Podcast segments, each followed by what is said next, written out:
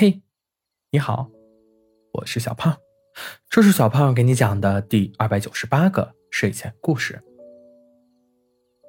小兔子双手撑着下巴，脑袋左右摆动，眼神时而看看月亮，时而望着河水。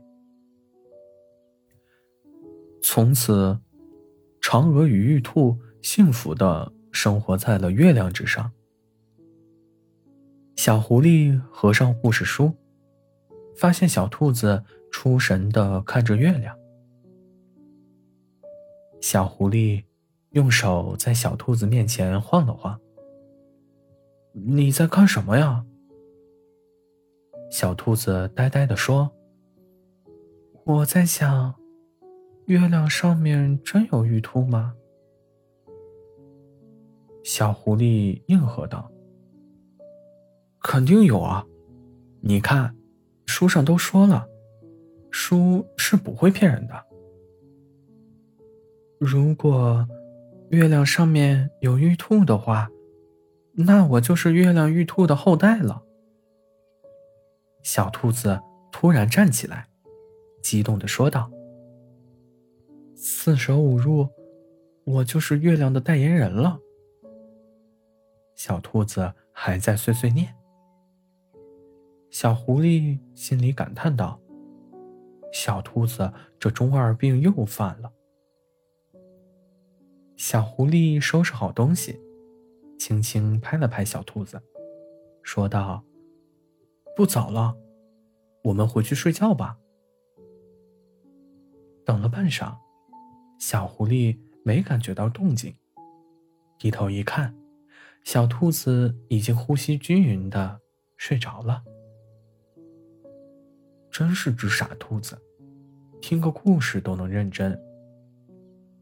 小狐狸背上小兔子回家了。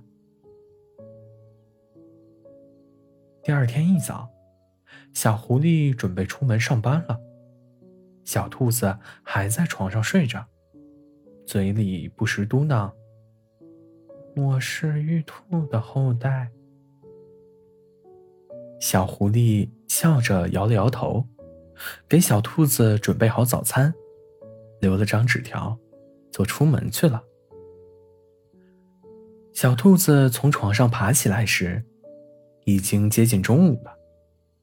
揉了揉惺忪睡眼，回想起昨天晚上梦里遇见了玉兔，小兔子止不住的开心。吃完早餐，小兔子打开电视机，想看看电视剧。刚好电视里放着新闻，小兔子刚想换台，就听见主持人用官方强调说道：“今日，我国宇航员完成月球探秘，让我们跟随宇航员的镜头，一览月球美景。”小兔子停下了动作。月球，那不就是月亮吗？那是不是？会拍到玉兔呢。小兔子耐心的看了下去，可直到新闻播完，小兔子也没看到任何和兔子有关的事情。小兔子失落极了，关掉电视机，又躺回了床上。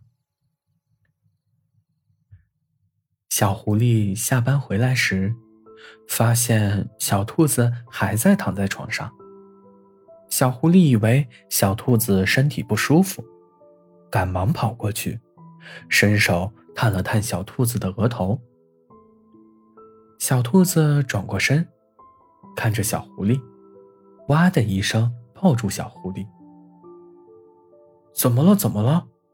出什么事了？”小狐狸吓坏了。小兔子失落的说道：“新闻里面说。”月亮上没有玉兔，小狐狸一时语塞。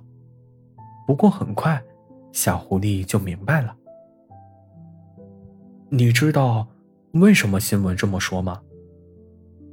小狐狸摸摸小兔子的脑袋。为什么呀？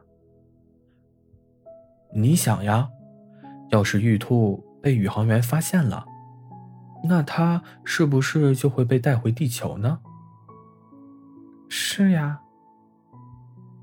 那玉兔是不是就要离开嫦娥了呢？对呀。可是玉兔不想离开嫦娥，怎么办呢？怎么办呢？藏起来呀。小兔子想了想，小狐狸说的也对啊。